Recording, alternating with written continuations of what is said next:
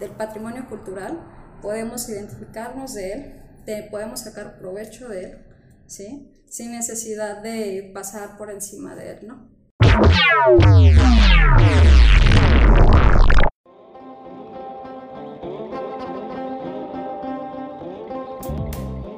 En el episodio de hoy, nuestra invitada es Hilda Rivera Larios. Hilda es ingeniera arquitecta por la UNIVA y maestra en Ciencias de la Arquitectura con orientación en Conservación del Patrimonio Edificado. Actualmente es jefa de Patrimonio Cultural en el Instituto para el Mejoramiento del Hábitat en Tlajomulco.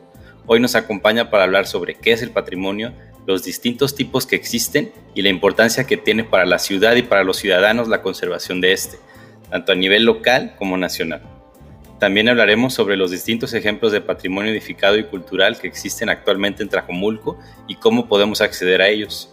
Ya solo te recuerdo que puedes apoyar este podcast desde Patreon, donde encontrarás episodios extra exclusivos y otros beneficios. Empezamos.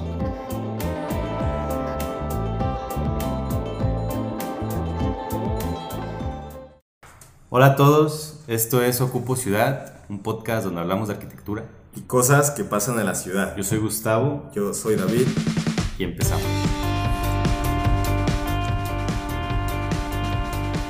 ¿Qué onda, David? Gustavo, ¿qué tal? ¿Cómo te va? Bien. ¿Hoy estás bien? ¿No te agarramos del INEGI? Ah, no. No, no han llegado a mi casa. Creo que no van a ir. Yo tampoco. Fíjate que estaba pensando qué, me iban a preguntar y qué les iba a decir. Yo tenía ganas de mentirles, no sé por qué. Yo pienso que deberán tener una estadística entre sus estadísticas de, cuánta gente les miente. ¿Les miente? Para saber si realmente sus datos son correctos o no. Pues es que no, es la primera vez que me va a tocar ya como adulto. O sea, siempre respondí a mi papá o, nunca me tocó. Pero bueno, yo invito a México a que mienta. Esa es mi postura estatal. Pero bueno, ¿cómo está? Que tengan 10 carros, que ganan. No, o sea, también en nomás pues vivimos dos y a lo mejor viven 5 o al revés y lo que gana. Es que no sé ni qué van a preguntar lo de, sí, tengo piso de lona y cosas así. Así que digan cosas raras y a ver qué les dice. Pero eso es todo. ¿Qué tal? No, pues todo bien. Hoy tenemos una invitada más. ¿Me gustaría presentarla? Sí, hoy nos acompaña Hilda Rivera. Este, ella es parte de la jefatura de patrimonio cultural del municipio de Tlajumulco de Zúñiga, de la zona metropolitana de Guadalajara. Hilda, ¿qué tal? ¿Cómo estás? Muy bien, gracias. ¿Contigo ya fue el INEGI? ¿Mande? ¿Ya fue el INEGI no, contigo? No, no, dudo que me pesquen temprano. Ah, también, también, pensaba eso de que pobre gente que tiene que ir y yo no estoy todo el día, entonces van a tener que regresar o van a poner, o ahí le inventarán ellos. Sí, no, y, bueno, ya para no conocer ese tema, se supone que ellos ponen un papelito de que a, ojo de buen cubero parece que vive tanta gente y como que tiene un carro fuera, entonces tienen carro, tienen luz, tienen todo y ya. Pero no sé, creo que sí se dan sus rondines, o sea, más o menos como a ver a qué hora están Igual como cuando te van y te buscan de INE para que sea de INE. La gente, este, los de la luz del mundo. O sea que no nos podemos quejar del modus operandi de los rateros. O sea, el INE y, el INEGI hacen lo mismo. Están ahí checando a ver cuándo, cuándo entra y sale la gente. Mi papá me platicó que él, una vez fue, fue cargado de sector algo así del INEGI, iba a tocar y lo platicaba con, con mucha ilusión, no sé por qué. Se lo disfrutaba, pero Igual no le gusta esto, pero ¿qué opinas lo de que yo invite a México a mentir al INEGI? A mentirle al INEGI. ¿Por qué? No sé, es que ¿por qué también hay que decirles?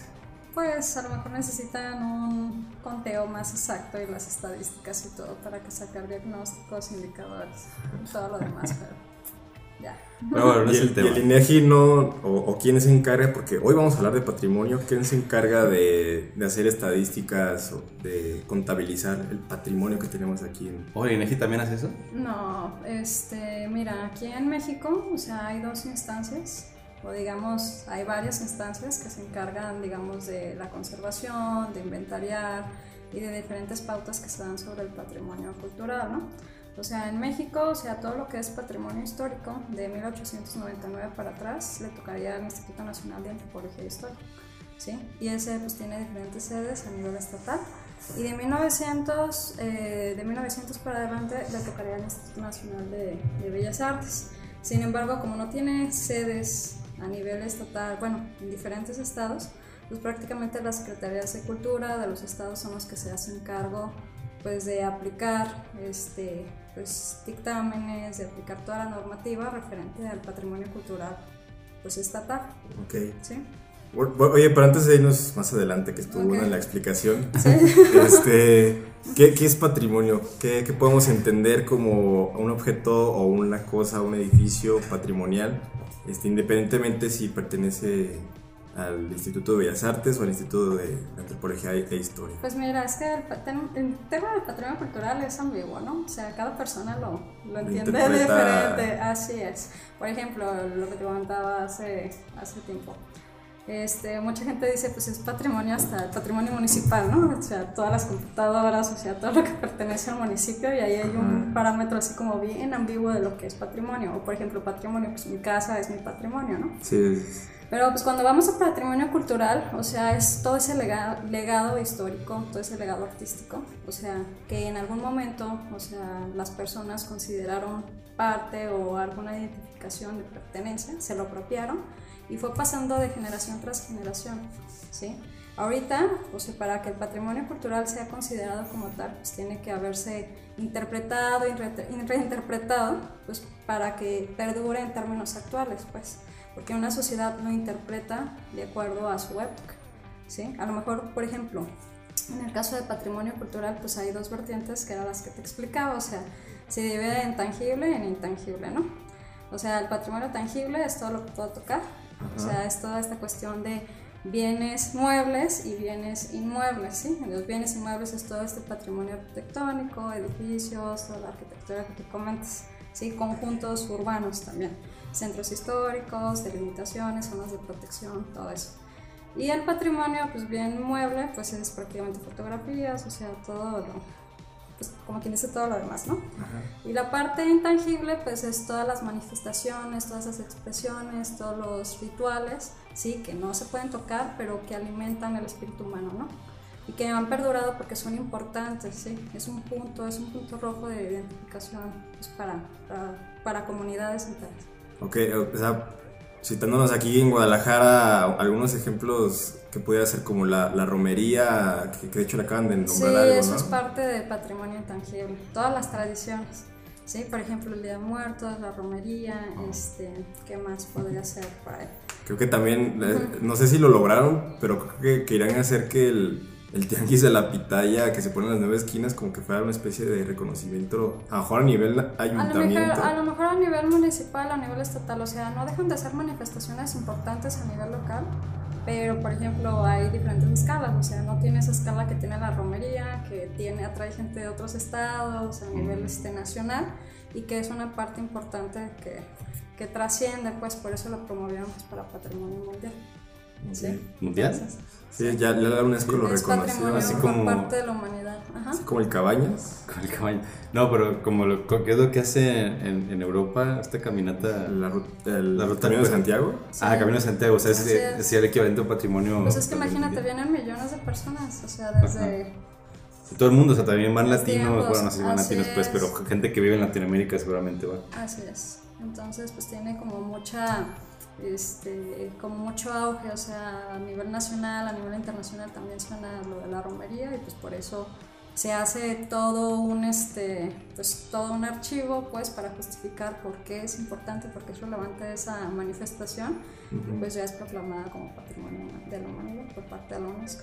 Y, o sea, ¿qué da, beneficios este título? O sea, hace que lo cuiden, que lo analicen. O, sí, o sea, lo tienen que conservar, si no, este, se emite como una declaración de que pues, ese patrimonio está en riesgo, en peligro y le pueden quitar esa adjudicación, que es lo que pasa también en el hospicio Cabañas, ¿no? Sí, actualmente andan queriendo construir torres de vivienda y supone que una de las consignas que tiene es que para que siga manteniendo su estatus de patrimonio mundial, es que desde ninguno de los patios interiores se puede ver algún edificio o alguna construcción contemporánea. Así es, pero pues ahorita trae así como auge lo de las torres, también lo de las ciudades. Este, la gentrificación. la gentrificación. Hay muchas problemáticas ahí envueltas, ¿no?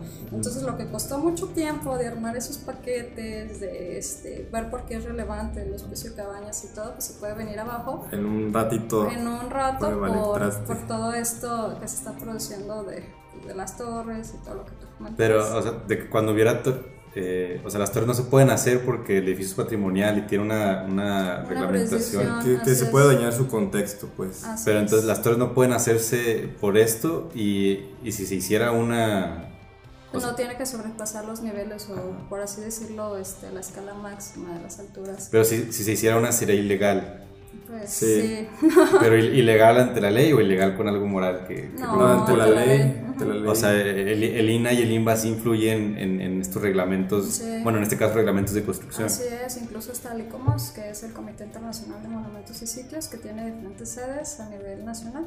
En estatal aquí hay un consejo estatal del ICOMOS y también son los que se encargan de, de checar y de observar. De dar el pitazo. Así es, que eso se ah. cumpla. Y si, si se hiciera, o, sea, es que no, entendí muy bien el chisme, o sea, le están tratando de quitar el título al Cabañas para poder hacer estas torres. Es que no es que se lo estén tratando de quitar, o sea, lo puede perder, o no sabemos por eso, pero lo puede perder porque pues está dañando todo el contexto inmediato de lo que es el hospicio de Cabañas, ¿no? O sea, ahorita imagínate que tienes un chipote este, a poca distancia de lo que es todo este conjunto este, arquitectónico, ¿no? Entonces tú justificaste, hiciste, y no nada más eso, o sea, interviene también toda la dinámica social, ¿no? ¿Quién se va a ir a vivir ahí? Este, todo el contexto urbano, o sea, las vistas del Instituto Cultural Cabañas, o sea, imagínate, estás en el patio y pues lo que vas a ver va a ser una... Pero, o sea, ¿cómo lo perdería? Pues por las alturas, porque no puede no, pero, pero o sea, lo que me refiero es que si, si, si, si está en el reglamento que no pueden construir a estas alturas, entonces, ¿cómo lo perdería si ya está marcado que es ilegal construir? Porque aún así el, el, gobierno puede dar los permisos. Puede dar la licencia, a pesar de que hay una ley que dice que no. Así es. Entonces no es una ley. es una ley que pueden olvidar. Digo, el gobierno también, a pesar de, de ser gobierno, tiende a, a, quebrantar la ley con ese tipo de cosas o modificarla con los planes parciales. O sea que si de repente van dando licencias de a poquito, va a llegar un momento en el que si se llegan a hacer como ya habría varias, dice, bueno, es que esto ya no es lo que era y ya va a perder su título de patrimonio. Es que una cosa es lo que, por ejemplo, una cosa es lo que dicen los reglamentos y otra cosa es lo que en realidad estén ejerciendo, ¿sí me O es que cuando se comienza a hacer como los planes de ciudad, y en este caso hablemos de los planes parciales, deben de considerar de todo momento cualquier cosa que, que implique una, una condición urbana inmediata. Y por lo regular, el patrimonio es lo último que acaban considerando entonces, cuando vuelven legal o vuelvan legal el construir edificios de tales alturas en el, pues, alrededor del Cabañas o cualquier otra parte histórica, este lo hicieron sin considerar deliberada o inconscientemente esas, esas recomendaciones internacionales. Entonces, cuando lo, comienzan a hacer esas construcciones, ahora sí ya legales, este es cuando entra en un conflicto de que no, este están dañando el patrimonio y demás. Es que yo, yo, yo, no sabía si el INA, o bueno, estas leyes de patrimonio eran como fijas o eran como una recomendación, así como de no, de preferencia no lo hagas. O sea, por ejemplo, a nivel federal, pues está la ley de monumentos de 1972, desde 1972 está esa ley.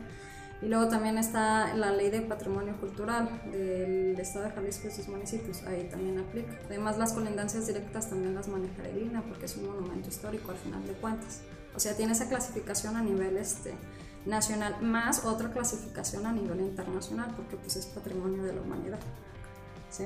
Entonces tienen cierto rango de protección, cierto, cierto rango de, este, de distancia también de protección y ahí también interfieren todas las alturas, además de que está dentro de los perímetros de protección por parte del Estado, del estado de zonas de protección patrimonial y también ahí se regulan pues, los niveles de altura.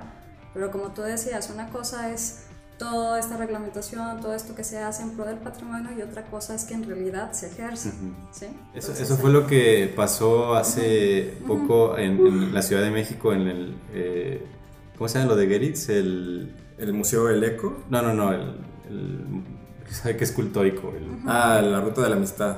No. Ah, el, espacio escultórico. El espacio escultórico, sí, me faltaba esa palabra, o sea, el espacio escultórico de la UNAM, que construyeron un edificio de la UNAM, ¿no? Ahí enfrente.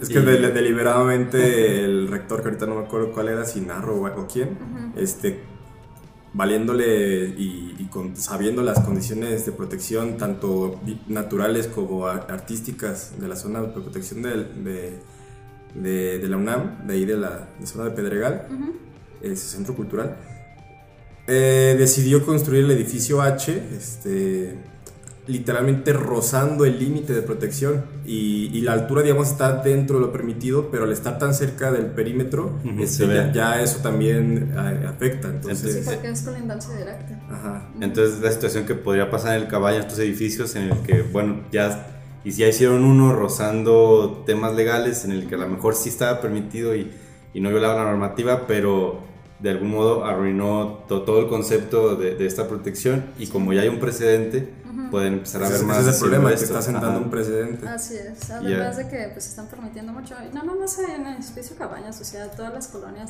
por ejemplo la americana, francesa, lo que fue alguna vez, todo, también están promoviendo mucho la verticalidad.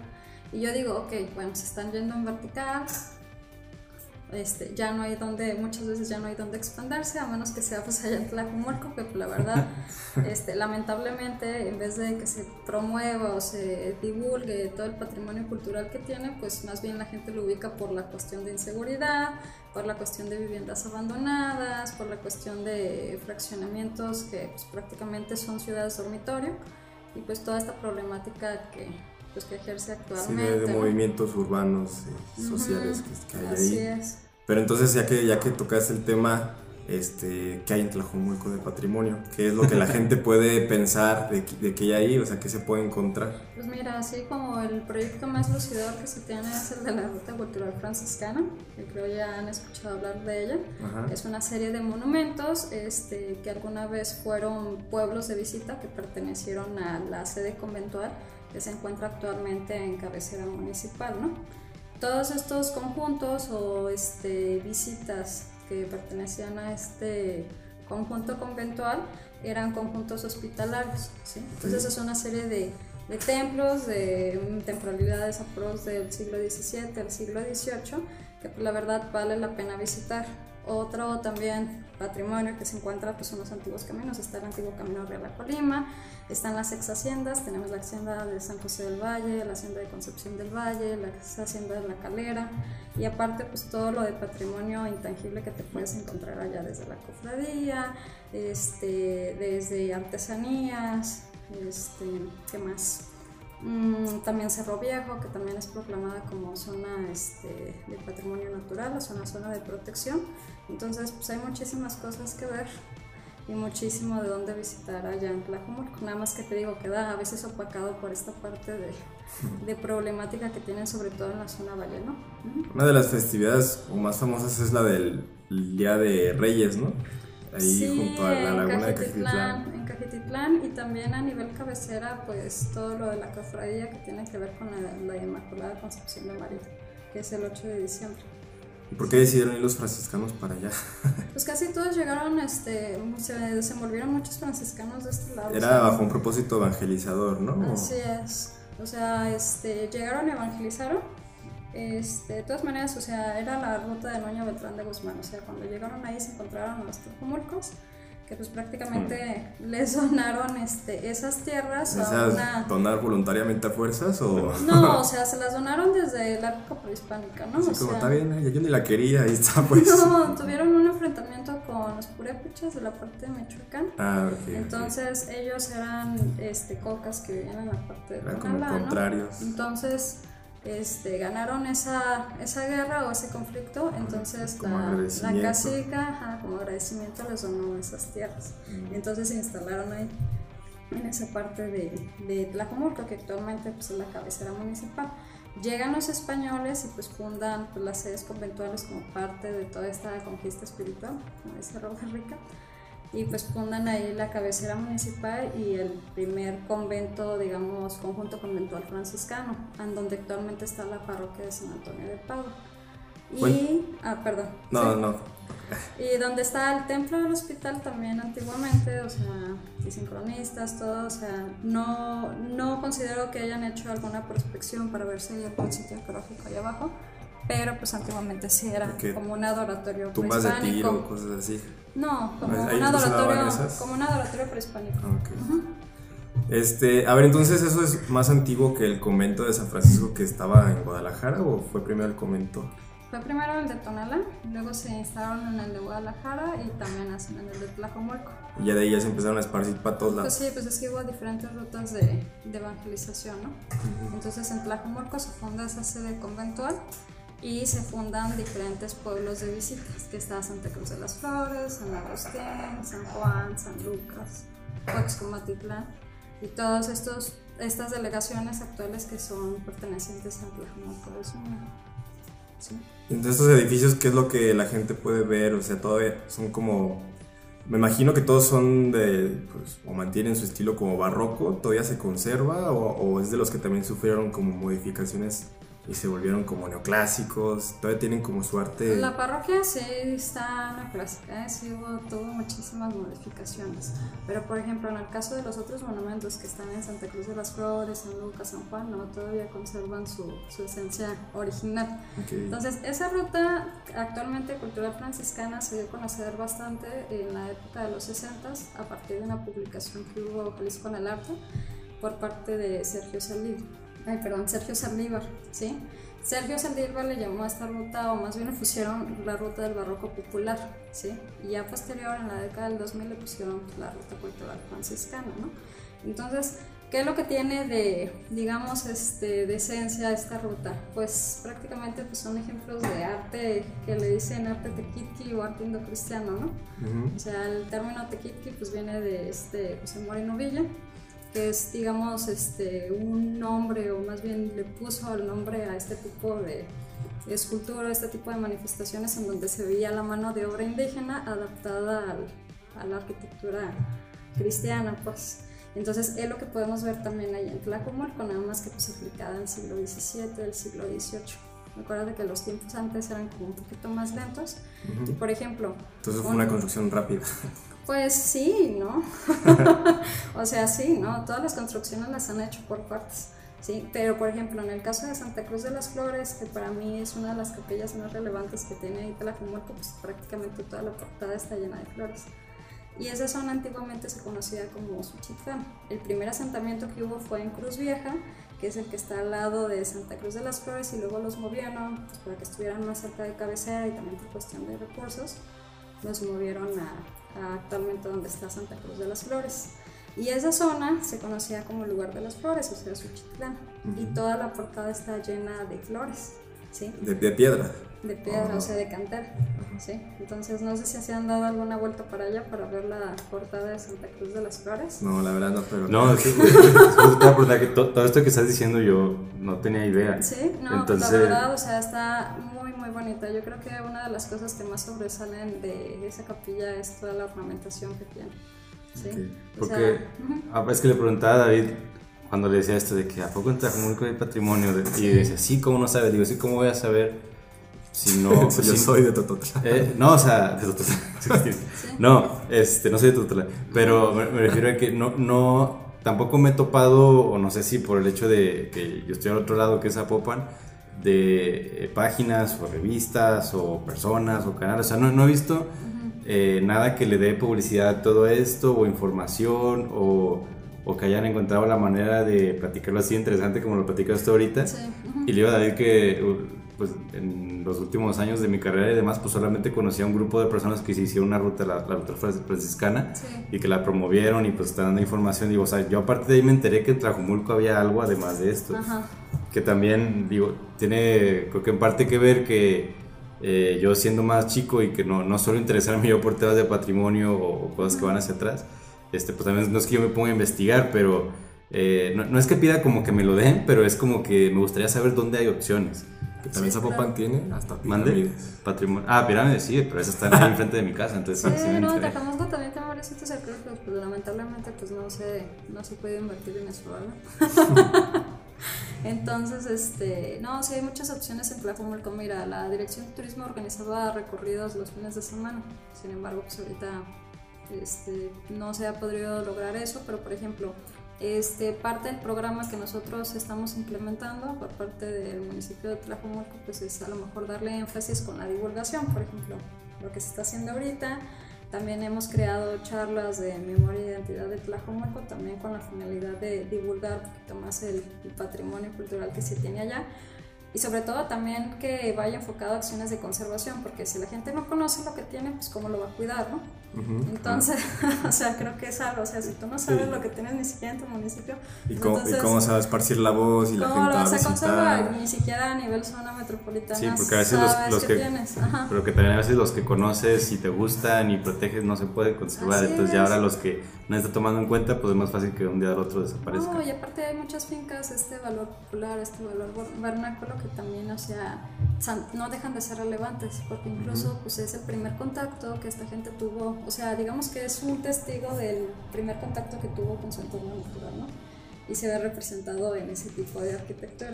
Sí, y el contexto es lo que le da más valor a, a las Ajá, y valiosas. es lo mismo que se tiene con la ruta cultural franciscana, o sea, la mayoría están hechos de cantera. Si tú te vas a Cajititlán vas a ver muchos inmuebles de valor civil, también que tienen los marcos de cantera y todo, porque pues cercaban la cantera del cerro, el yacimiento estaba en el cerro de los sacramentos.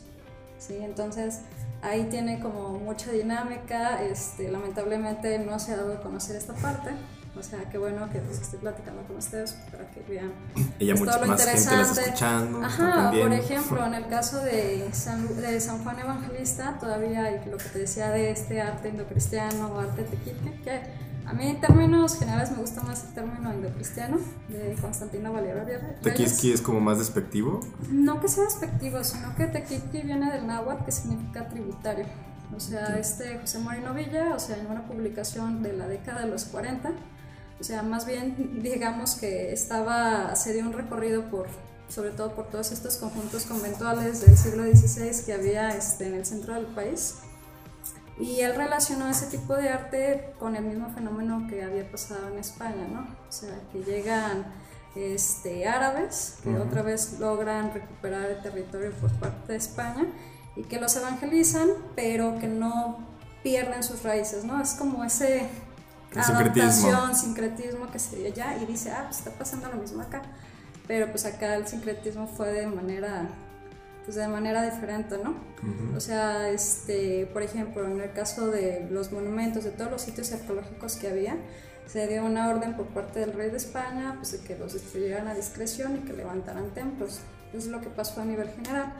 Viene lo de las plagas en México, las epidemias de viruela y todo, y se empieza a morir muchísimos indígenas, un montón de gente. Y que se empieza a ir olvidando. Tres cuartas partes. Entonces imagínate, deja del olvido. O sea, ahí viene también otra vez Tlajumulco y muchas partes a nivel nacional.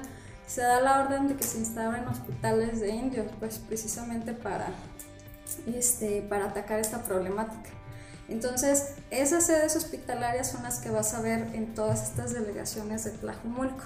Entonces, esa tipología arquitectónica o esa distribución es de que ves el templo principal y ves enfrente la capilla de indios, dividida por un gran atrio, ¿sí? Entonces, con el tiempo se, este, se curan las epidemias y esos conjuntos hospitalarios ya no son para curar enfermedades, o sea, serían para curar más bien almas. Son como un tipo de conjuntos espirituales. Y hasta la fecha, sí, que hasta la fecha en cabecera municipal, o sea, las cofradías que son las que se encargan de administrar estos conjuntos hospitalarios, porque también fueron unas parte de las estrategias de consolidar la evangelización, pues todavía sigue en pie la cofradía desde el siglo XVI. Y cada 8 de diciembre pues entra diferente cofradía. De hecho, después del sábado de gloria es cuando eligen la cofradía el año que sigue, pero pues no entra hasta, pues hasta cuando es lo de la Inmaculada, lo de la Inmaculada Concepción. Entonces son de las cofradías que todavía están desde el siglo XVI administrando su templo, ¿sí? su conjunto hospitalario. Y si tú te das vuelta en Tlajumulco, lo que vas a ver en Santa Cruz de las Flores, que pues ahí prácticamente pues ya invadieron el atrio, pero todavía sigue conservado, o sea, esta fisionomía del gran atrio, con el templo principal viendo de poniente a oriente y la capilla de indios viendo de oriente, o sea, poniente, ¿no? O sea, todo eso era el conjunto hospitalario. Y pues la verdad, o sea, no es por hacerle tanta burra a flores, pero la verdad, o sea, es una capilla que la verdad, o sea, a nivel ornamentación, incluso a nivel hasta de planta arquitectónica, que antiguamente era de doble T, se tuvieron restauraciones y pues ya quedó de planta basilical. Pero la verdad, o sea, vale muchísimo la pena ir a observar, incluso sacar fotografías y que la gente se entere de lo que tiene de patrimonio edificado en esa zona de Tlajumulco. En el caso de San Juan Evangelista, perdón por hablar tanto. Ahí es donde se ha celebrado como este evento de Mictlán, ¿no? Del Día Así de es, entonces, bueno, ahí está, ya ves, ya, sabes, por lo menos esas acciones de difusión hacen que la gente se entere de lo que tiene un poquito más. Es donde hicieron el pabellón. Ajá, y Así hace dos años, ¿no? Sí, así. y que todavía conservan su campo santo en la parte frontal del templo, incluso San Lucas Evangelista también es este una de las partes más importantes de difusión que tienen, pues desde que trabajan muchísimo la cuestión de basalto. Sí, ahí sí fui y sí se me hizo muy curioso, pues, eso que de repente ves en las películas viejas de México, Ajá. de sale Chente o esas cosas rancheros, sepia. pero sa- sale, sale en sepia, pero el templo y el montón de cruces, este, para llegar al templo estás caminando en el panteón, entonces es algo que, que pues en- aquí en la ciudad de Guadalajara y seguro en otras ciudades de México ya se perdió y que a lo mejor solo quedan pueblitos, ¿no? Sí. El Ah, Camposanto. Lo de que para. O sea, en vez de para- atrio tienen el, el, Ajá, el, panteón. el, el El cementerio. campo santo, y casi la mayoría los tenía, nada más que por leyes de sanidad, pues Ajá. ya quitaron el campo santo y lo pusieron al, en el panteón, ¿no? No quería pensar en eso, pero sí es que. Sí, mi- es una experiencia muy curiosa. Mi abuelo está enterrado en un camposanto, pero nunca me había fijado que en el pueblito en el que está, que es cerca de Cuquillo, Ajá. eh, dije, sí, cierto, o sea, el cementerio está frente a la entrada del templo, y Sí. como yo crecí viendo eso, no me, pare, no me he dado cuenta de lo raro que es hoy en día. Sí. Y sí, como dices, pues, ¿por qué quiero caminar entre muertos?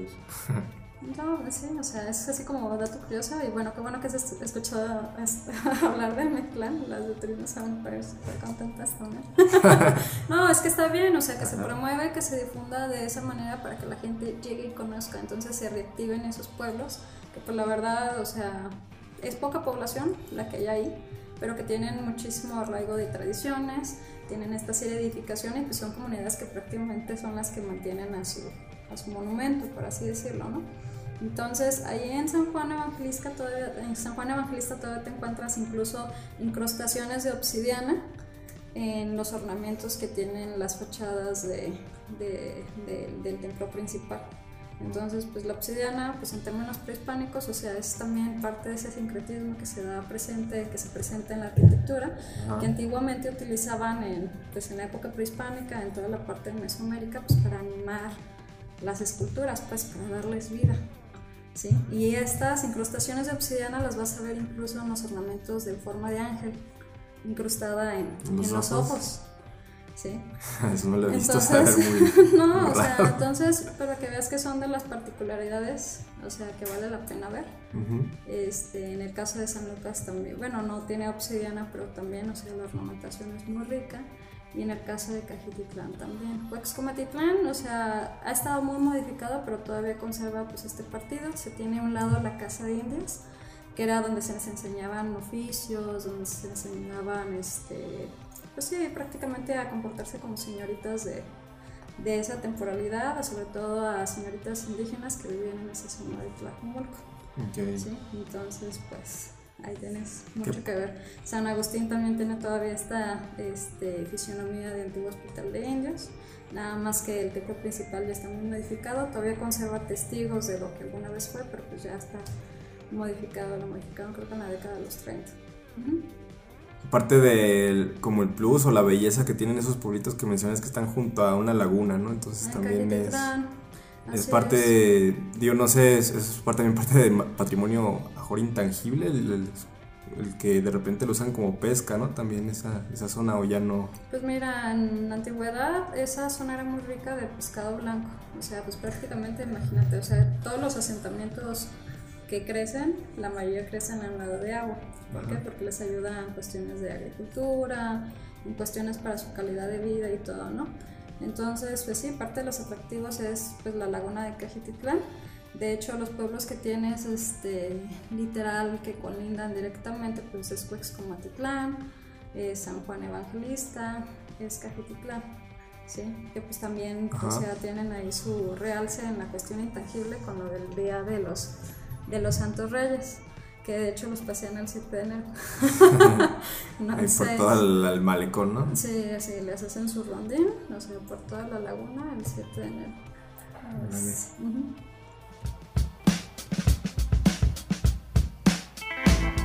En un momento regresamos. Solo quiero recordarte que puedes apoyar este podcast desde Patreon. Patreon es una plataforma digital donde te suscribes y das una aportación de manera mensual a cambio de beneficios exclusivos.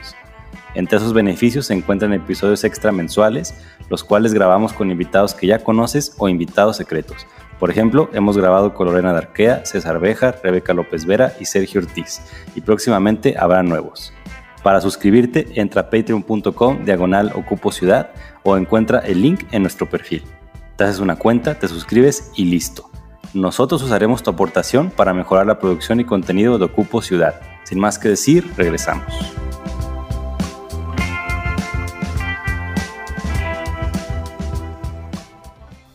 Que estudiaste maestría en patrimonio y que estás trabajando en patrimonio y que ya nos hablaste un montón de patrimonio. Ok. Este, de repente a los estudiantes, no sé, de arquitectura, de artes o, o de cosas relacionadas, o hasta más bien incluso el público general, a veces no se detienen a pensar o, o por qué debemos ¿no? ponernos a pensar de que el patrimonio es importante, porque, porque es relevante pensar en patrimonio Yo creo que ahí también... para las ciudades o para uno mismo. Pues mira, el patrimonio es importante porque forma parte de esta creación de identidad cultural, ¿no? O sea, creo que también ahí juegan un papel relevante las escuelas, las universidades, por ejemplo, en el caso de las carreras de arquitectura y todo, que los sensibilicen en temas de patrimonio, ¿no? O sea, si no los sensibilizas, pues al final pues vas a terminar ahí cortando cabezas de, de inmuebles patrimoniales, ¿no? Porque es importante, pues es parte del legado histórico, o sea, no nada más del pasado, sino del presente, hacia dónde van las ciudades, ¿no? O sea, que esos centros históricos se, se vuelvan como una parte de la memoria tangible que ha tenido esos centros de población en cuestión de crecimiento, ¿no? Casi siempre la mayoría de los asentamientos urbanos, pues, en la parte central y pues de ahí va creciendo el asentamiento urbano y pues te das dando cuenta por toda la dinámica social, por la traza urbana y todas esas cosas. Pero pues es importante conservar como testigo de una época en específica, como parte de una pertenencia, e incluso para generador de identidad. Ah. ¿sí? Entonces, pues es importante, es importante sensibilizar también a las nuevas generaciones acerca de lo que tienen.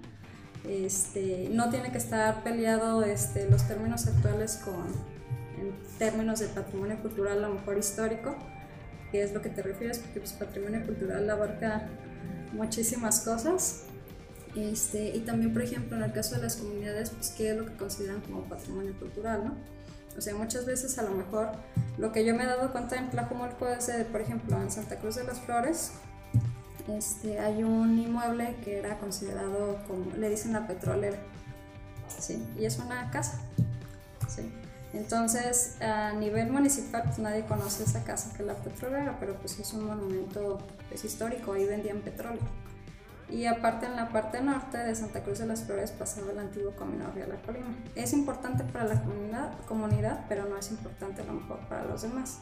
Hay que empezar a, a enseñar qué es lo que tenemos en todo el nivel estatal, municipal, federal, este, como un pedazo de estudio de pues, todo este legado histórico que tenemos, ¿no?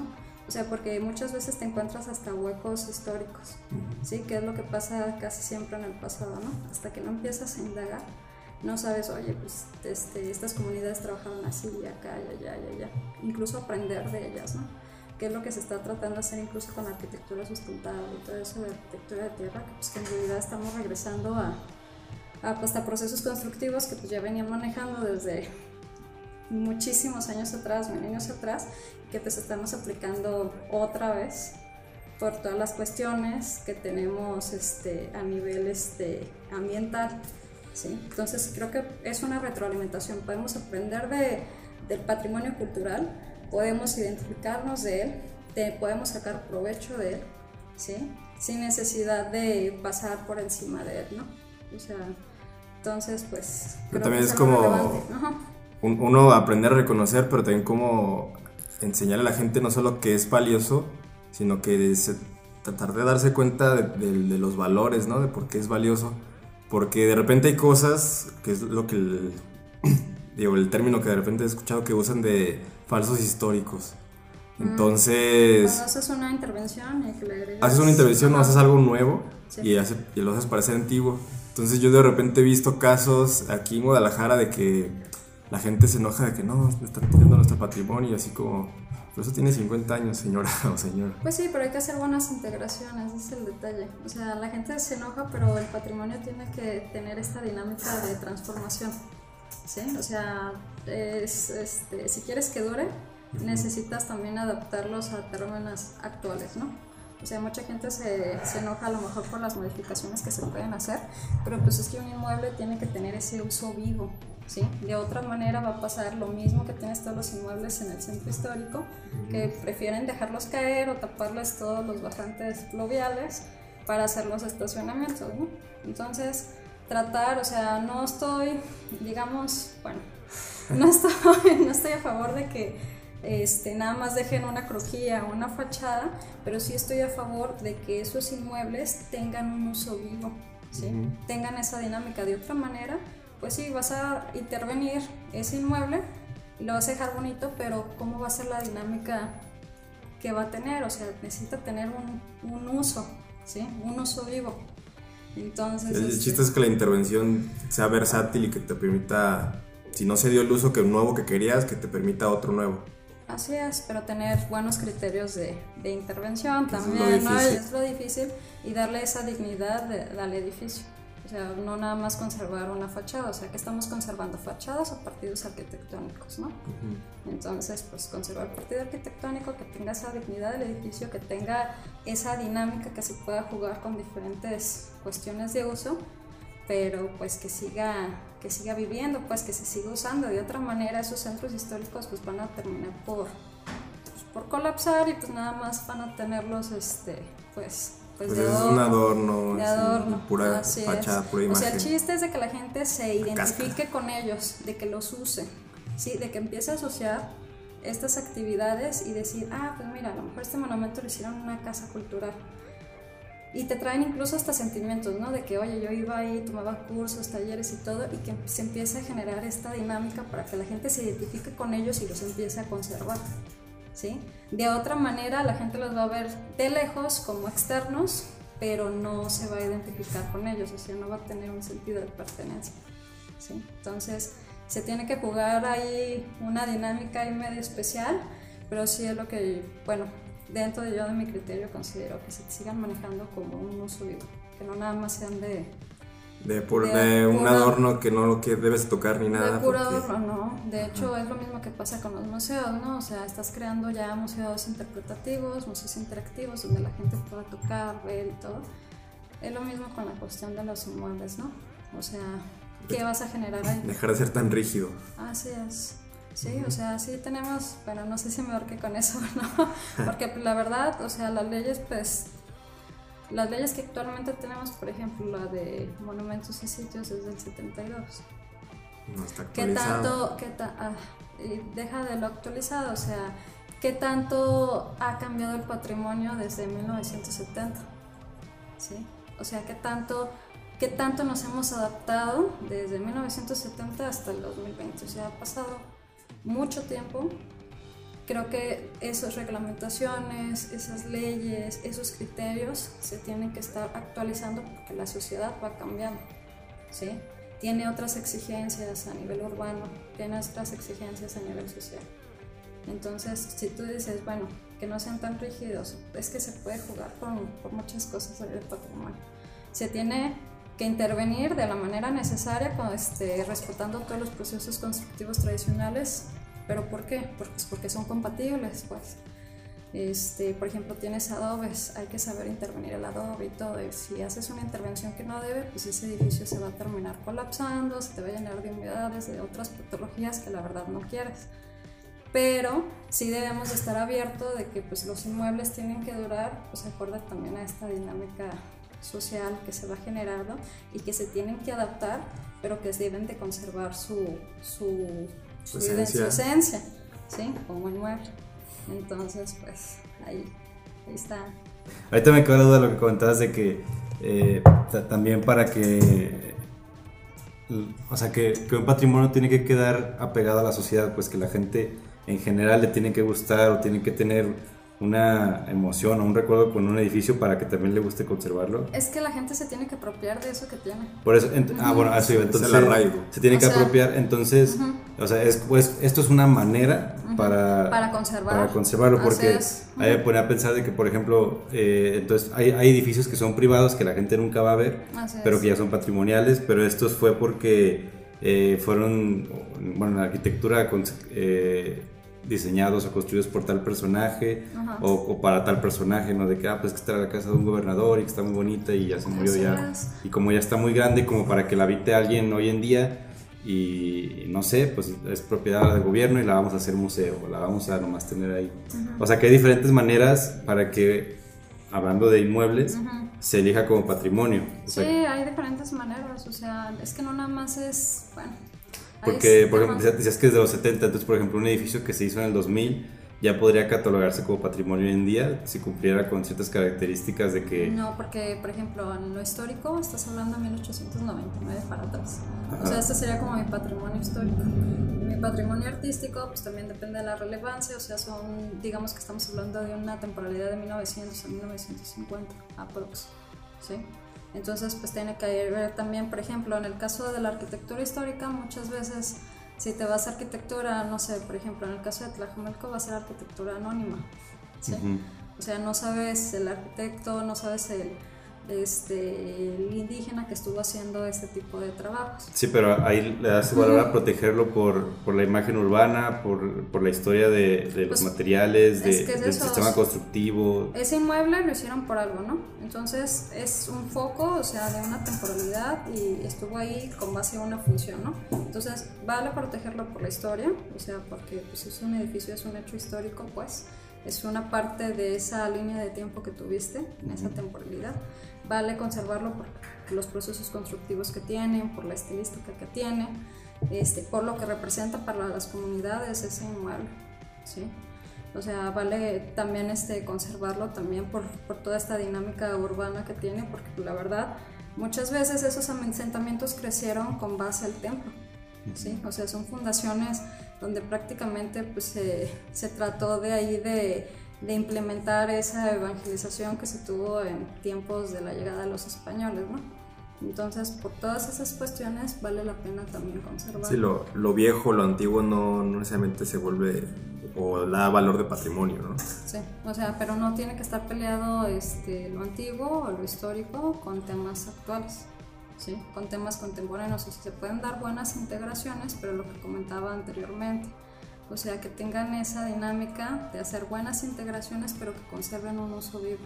A lo mejor no hacerlas centros culturales o que la gente vaya y tome talleres, o sea, no me refiero a eso, pero por ejemplo, en el caso de los propietarios, que pues, en realidad lo utilicen para lo que a lo mejor se hizo, ¿no? Una casa habitación.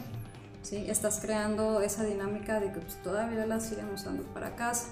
A lo mejor no la vas a usar para casa, a lo mejor vas a hacer, no sé, un comercio ahí, pero que conserves pues, parte de los partidos arqui- arquitectónicos, que sepas conservar, pero que tenga ese inmueble todavía esa dinámica de uso vivo. ¿sí? De otra manera, vas a restaurar, vas a intervenir, pero pues nada más vas a intervenir para que se vea bonito, pero ¿de qué me va a servir el inmueble? Pero entonces para que sea patrimonio se tiene que cumplir con una cierta cantidad de años. Así es. Bueno, legalmente sí, ¿no? Ante Sí, los ojos de Lina. sí. Ante los ojos de Lina, de 1899 para atrás, Y de Limba, de 1900 a 1950. me parece. ah, Y también ya, Pero- ya depende cómo se categoriza, ¿no? Si es arqueológico, si es histórico, si es artístico. Todo lo arqueológico, paleontológico, histórico se encarga Lina. Todo de 1900 pues para adelante, a 1950, se encarga el INBA, pero te digo, como no tenemos sede aquí, más bien aquí entra la Secretaría de Cultura por parte de la Dirección de Patrimonio es que Cultural. preguntaba porque entonces, o sea, hay ciertos edificios hoy en día que, no sé, son del 50 para acá o incluso del 2000 para acá, que a lo mejor ya tienen reconocimiento y, y ya están bien arraigados en la sociedad, hablemos de Guadalajara o de cualquier ciudad, pero no van a ser catalogados como patrimonio ni van a recibir esa protección hasta dentro de varios años que ya tengan... Por eso te digo que se, Tiempo. debe de, de- se deben de checar estas nuevas normativas o estas Ah. nuevas leyes para checar en realidad. O sea, imagínate que estamos hablando de 100 años posterior, ¿no? Ajá. O sea, lo que hiciste actualmente pues ya va a tener 100 años. Entonces ahí pues hay que jugar con la dinámica, pues entonces de qué estamos hablando de patrimonio cultural, ¿no? O sea, en términos perceptivos, a lo mejor ya se hizo parte de patrimonio de la gente, ya se identifica con él, ya es algo relevante, pero pues nos tenemos que poner a, a, a ver 100 años más para allá. Entonces se tiene que implementar nuevas normativas, se tiene que actualizar la ley, se tiene que actualizar muchas cosas, pero te digo, o sea, dentro de esa ley de monumentos, dentro de esa ley está clasificado como histórico y como ese auge artístico, pues. Porque entonces hablando de edificios, sí pueden, a lo que te ya, pueden ser catalogados como patrimonio ya por el edificio en sí, o sea, como independiente, como de que este edificio únicamente eh, tiene valores patrimoniales, como la Jorge de Cabañas, y ya esto influye en el barrio. Y hay otros en los que este edificio, como decías, que una casa, tiene valor patrimonial, pero solamente porque es parte de un conjunto, o sea, de un barrio, que sería como un centro histórico. Para a nivel estatal debe de existir un inventario, ¿sí? O sea, cada municipio debe tener su inventario de, de, inmuebles de valor patrimonial. Porque, por ejemplo, el Cabañas influye en el centro histórico, pero el Cabañas como edificio es, el, es lo que le da valor patrimonial a la zona. Sí, pero únicamente el Cabañas, o sea, es lo que le da valor a que protejas todo el barrio para que el Cabañas esté bien. Y hay otras como en comunidades o, bueno, sí, o ya ciudades ya de hace años, como Tlajumulco, estas comunidades que dices, que, que, le da valor proteger todo el centro histórico, pero para proteger toda la comunidad en sí. O sea, no hay un edificio que sea prioritario que esté influyendo en lo demás, es toda la comunidad en sí, por eso deberías proteger eh, la imagen urbana. Así es. Okay. Pero también tengo inmuebles importantes en Tlajumulco, por el caso del Templo del Hospital, Ajá. que es la, capilla, la antigua capilla de indios que la verdad pues todavía la gente sigue muy arraigada e incluso lo identifican pues como parte de la cofradía que es la que la administra y que cada año esa cofradía incluso se va a vivir en la parte lateral de, pues, de ese templo. O sea influye bastante en esa dinámica este, social y urbana que se genera en esa comunidad. O sea vale conservar como tú comentaste en cuestiones de imagen urbana pero también o sea ese inmueble influye bastante pues en prácticamente todo lo que es cabecera municipal. Vale, pues sabemos de, de visitar Tlajomulco y conocer el patrimonio y en general sí. quienes no sean de Guadalajara, pues pápense más de su patrimonio, pues para que lo protejan Ajá. y además. Este, bueno, antes de terminar, ¿podrías decirnos otra vez dónde podemos o sea, encontrar lugares o eventos para ir a conocer estos? Sí, este, redes sociales donde pueden Ajá. informarse, Mira, encontrar. En redes sociales están las páginas de turismo cultural, están también eh, sí, de, por parte del turismo del municipio de Tlajumulco. También este, bueno, la página, la página web están también en el Facebook. Este, también nos pueden encontrar nosotros por parte del Instituto para el Mejoramiento del Hábitat de Tlajumulco. También ahí tenemos varios eventos que promueven la difusión y la divulgación del patrimonio cultural municipal. Este, vamos a revisar también los temas de, de, difusión, sobre todo los recorridos y todo, para que más gente en la zona metropolitana de Guadalajara tenga acceso a conocer este tipo de inmuebles o ya hablando específicamente del patrimonio cultural edificado, pues para que sepan que es toda esta gama que tenemos a nivel municipal, ¿no?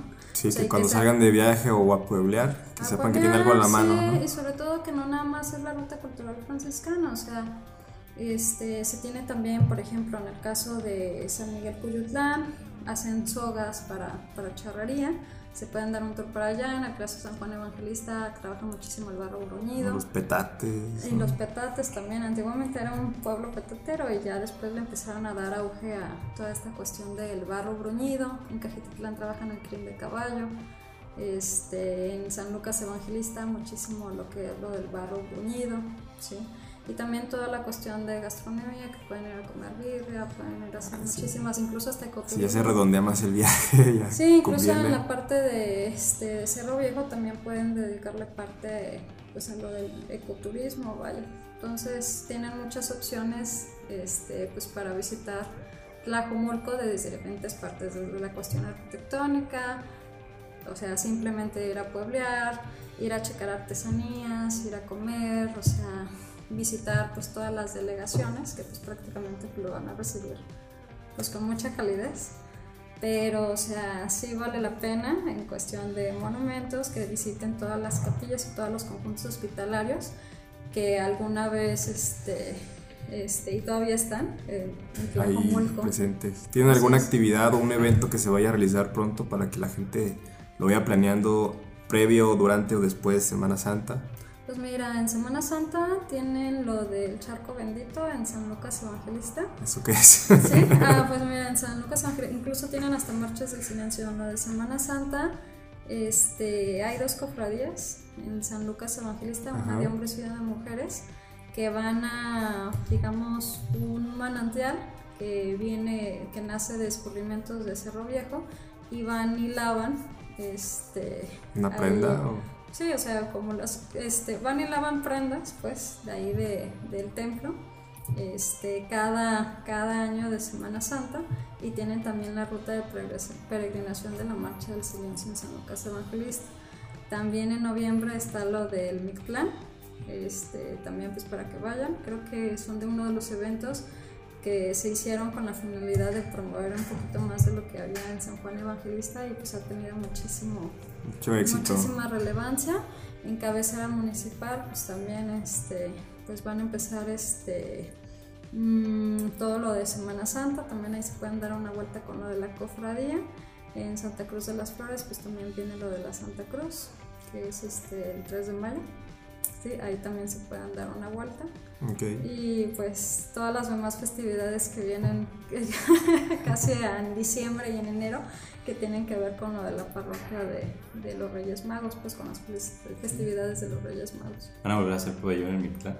¿Mande? ¿Van a volver a hacer pabellón en Mictlán? Fíjate, no sé, o sea, lo hicieron el año pasado, Ajá. este año no hicieron pabellón, pero pues valdría la pena este, promoverlo otra vez para que pues no nada más este, se entregue la comunidad municipal y a lo mejor uno que otro Que estatal. poco a poco más gente Sí, de, no, por de la zona metropolitana Así es, incluso se que metiendo. intervengan universidades y todo para que pues vean, o sea, por una parte, o sea, matas dos pájaros de un tiro, ¿no? O sea, estás difundiendo lo que hay allá en Tlajomulco y aparte estás haciendo acciones para ayudar a... Si quieren nosotros se los organizamos ¿eh? como propuesta. No, o sea, sí, sí estaría muy bien, la verdad, entonces, este, sí, vale la pena. Ya tiene Vale la dueño ese pena concurso. promover. No, no, ya, ya, ya nos lo repitieron, así que ya lo soltaron. Así que. Ok. Ah, vamos a ver. Sí. También en San Lucas Evangelista tienen por parte de la Dirección de Turismo, que es la que les organiza el Festival de los Sabores. Sí, que este, van mucha gente, sobre todo de San Juan, de San Lucas, a nivel municipal, a hacer un concurso de salsas y de moles. ¿Eso cuándo es? Eh, el junio, mayo, dependiendo de cuándo salga la convocatoria. Ok. Pero pues este año también se va a organizar. Entonces, este, pues vale la pena que vayan en la cuestión de gastronómica, pues a probar. Hay moles incluso de, de pitaya, hay mole de camote. Comida mexicana Así ancestral. es, ancestral. Y también este, se tuvo inclusive un, este, un festival que tuvieron también por parte de turismo. Lo que pasa es que a turismo le toca un poquito más el tema de promoción Ujú. en la cuestión de, de derrama económica, ¿no? Nosotros nos compete más toda la parte de conservación, este, sí difusión, pero digamos que tenga ese, esa retribución de, de conservar, ¿no? Entonces para ellos este, el año pasado este, también organizaron un evento que tenía que ver con comida prehispánica que incluía este, también allá en Tlajumulco tienen todo lo del dulce del sual, el pan pinto, fruta de horno y todo eso que pues también vale la pena la pena ver. Ok, no los conozco, entonces sí para Sí. ir a, a probarlos. No, o sea, el dulce del sual también está en forma de rosario. Entonces, sí tiene, o sea, ya es producto de ese sincretismo que se generó ahí en, pues en Tlajomulco en cuestión. Que se quedó como encapsulado, ¿no? En Así el tiempo. es, sí, y, lo, y decoran incluso cuando hacen eh, este todo lo del cambio de cofradía y eso, decoran las cocinas y le ponen pan pinto, le ponen fruta, le ponen sual, dulce de sual, que va envuelto en hojas de, de maíz en forma de rosario. Entonces, pues, pues vale la pena que por lo menos, por lo menos chequen esas, esas cuestiones o otras opciones que se pueden hacer en, en. No, dense una vuelta allá porque igual como me comentaba Gustavo. Gustavo, este, hay mucha gente que no sabe ni siquiera que hay patrimonio cultural edificado para allá, siendo que pues, la verdad yo considero la mayoría de los municipios tienen Lo o sea, suyo. lo suyo. En el caso de Tlajumulco, el detalle es de que se tiene que difundir un poco más. Es lo que tratamos, parte de las acciones se tienen que difundir. Pero, por ejemplo, en el caso de mi jefatura, fue la primera vez que se ve una jefatura de patrimonio cultural. Nos ha tocado picar piedra, porque pues, la verdad eh, se tienen que tratar muchas cuestiones ahí de ordenamiento, de reglamentación, incluso hasta de delimitación de, de perímetros de protección, para que todavía se conserve esa esencia, toda la imagen urbana y también se conserven incluso los inmuebles, pero pues son parte de las acciones que se están implementando pues ya actualmente y que esperemos que funcionen para que en ese futuro, o sea, el patrimonio este, material edificado que tiene, pues no se siga, no se siga destruyendo que más gente tenga acceso a estos inmuebles y que sigan funcionando con esa dinámica de uso vivo y sepan qué es lo que tienen para que se conserve, ¿no? Entonces, pues es parte de la difusión y pues que visiten Tlacumulco, tenemos muchas, ay, perdón, muchas cosas Hay de bonitas. todo, hay de todo. Hay de todas vale la pena verlas. Y te digo, o sea, creo que es un punto relevante a nivel estatal, pues toda esta parte de los conjuntos hospitalarios y todo. Entonces, pues. Pues va. Vale, pues ahora sí. Muchas gracias. Va, ok, Estés bien. Bye. bye. ¿Qué más de? Bueno, ¿y qué sigue, Gustavo? Pues no se les olvide que cada lunes publicamos en nuestras redes sociales la Cupo Agenda, que incluye una serie de eventos culturales, públicos y gratuitos que pensamos que les van a interesar. Pueden escucharnos en plataformas como Spotify, iTunes, Google Podcast y más. También estamos en Instagram, Facebook y Twitter. Si les gusta nuestro contenido, nos pueden apoyar solo con escucharnos y compartiéndolo con tus amigos o quien te caiga mal. Pero también está la opción de Patreon, una plataforma con la que puedes aportar económicamente desde un A dólar. cambio, recibirás distintas recompensas que pueden ser episodios extra exclusivos, accesos a eventos culturales también exclusivos y nuestro eterno agradecimiento. Les enviamos un saludo Gracias por escucharnos. y adiós. Adiós.